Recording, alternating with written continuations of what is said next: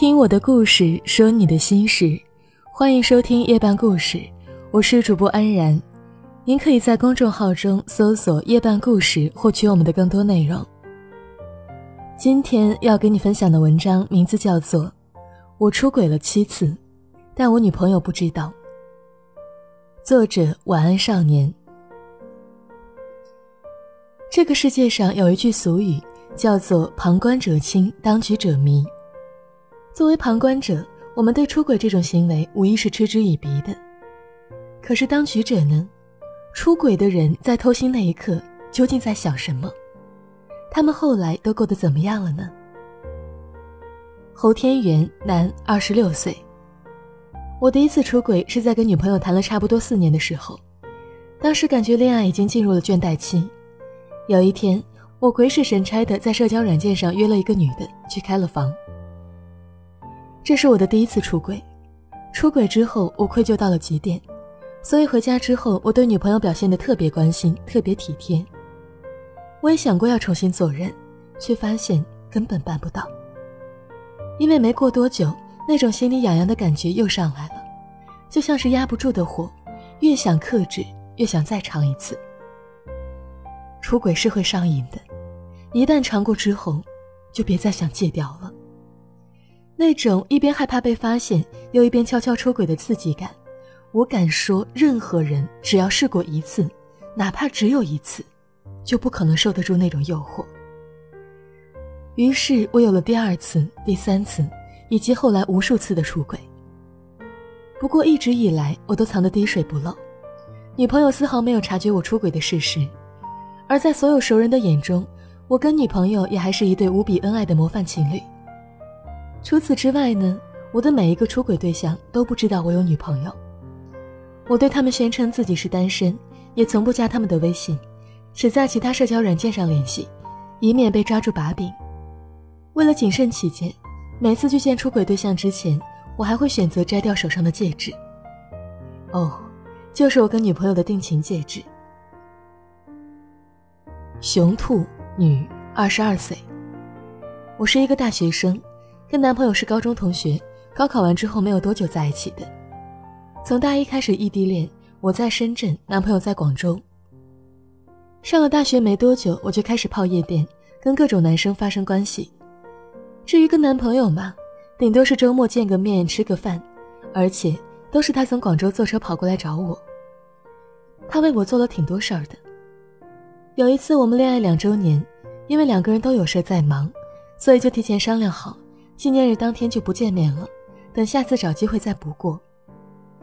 结果没想到，纪念日那天一大早我就收到了快递员送来的一个蛋糕，蛋糕是他偷偷给我订的，上面有一张卡片，写着两行字，第一行是两周年快乐，第二行是再忙也要注意身体，爱你。其实我当时挺感动的。在那一刻，我发现我还是爱他的，只不过爱不爱他跟出不出轨好像也不矛盾吧。我现在依然会背着他出轨，要说内疚也不是没有，但终究敌不过出轨的快感。想想现在也快毕业了，再过几年我可能就要跟他结婚了，不知道还能骗他多久呢。钟文博，男，二十八岁，只出过一次轨。就被发现了，两个人大吵一架，后来和好如初。表面上看起来那件事已经翻篇了，但生活中很多细节都变了。以前我出去跟朋友聚会，他都会说路上小心，或者是不许喝太多酒。现在呢，如果我说出门跟朋友聚聚吃个饭什么的，他都会先说一句“哦”，过了一会儿又会忍不住小心翼翼地问我，跟哪些朋友去哪里吃饭呀？两个人之间的信任已经因为我仅有的一次出轨而分崩离析了。不过我倒不担心他会离开我，为什么？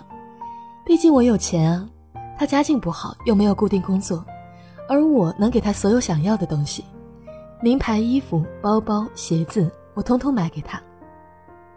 像他这种失了经济独立能力的废人，是不可能舍得离开我的。你问我图他什么？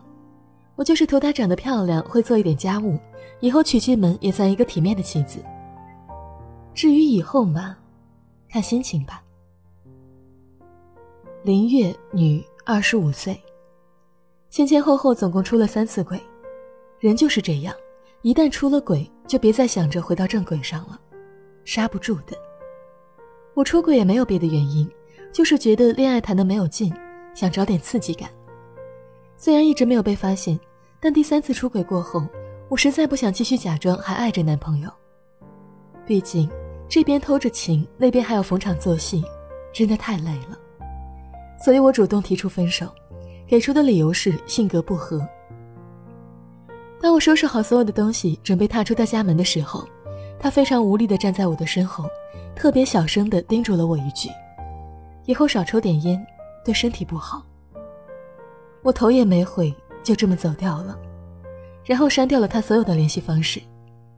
我最终还是没有告诉他我出轨的事儿，我怕他经受不住刺激。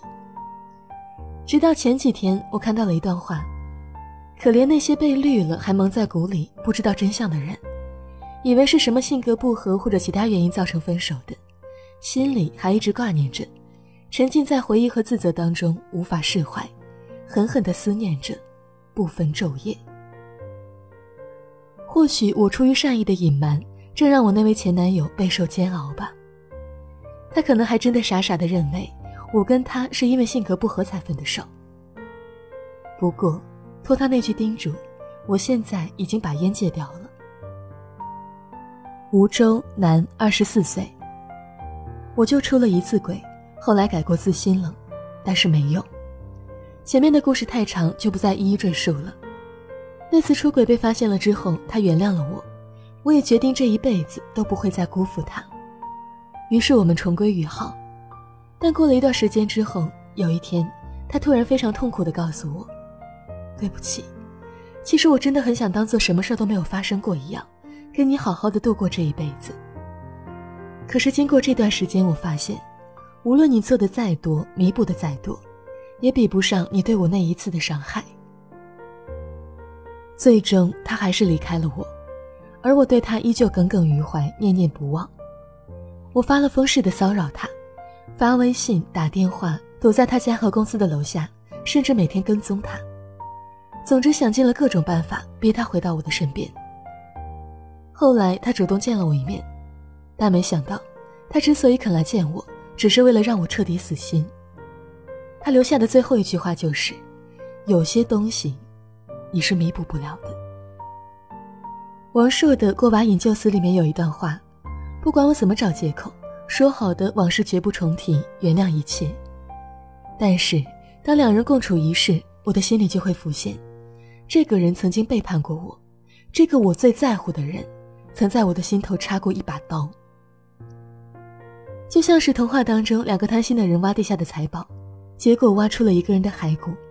虽然迅速埋上了，甚至在上面种了树、栽了花，但两个人心里都非常清楚的知道这底下埋的是什么。看见树，看见花，想到的却是地下那具骸骨。所以呀，出轨造成的伤害是不可逆的。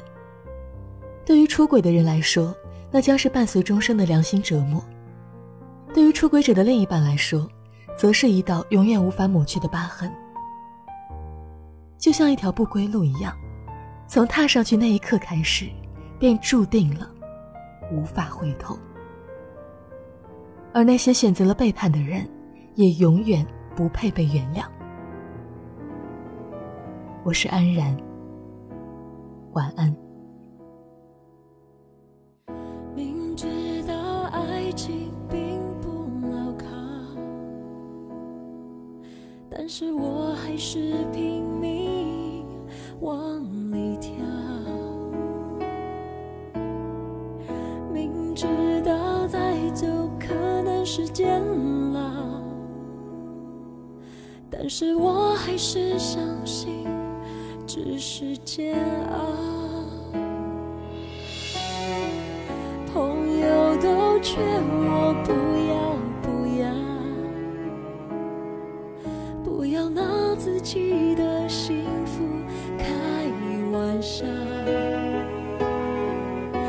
是做人已经那么累，假惺惺的想要他，在爱里连真心都不能给，这才真正的可笑。爱得太真，太容易让自己牺牲，太容易让自己沉沦，太容易不顾一切，满是伤痕。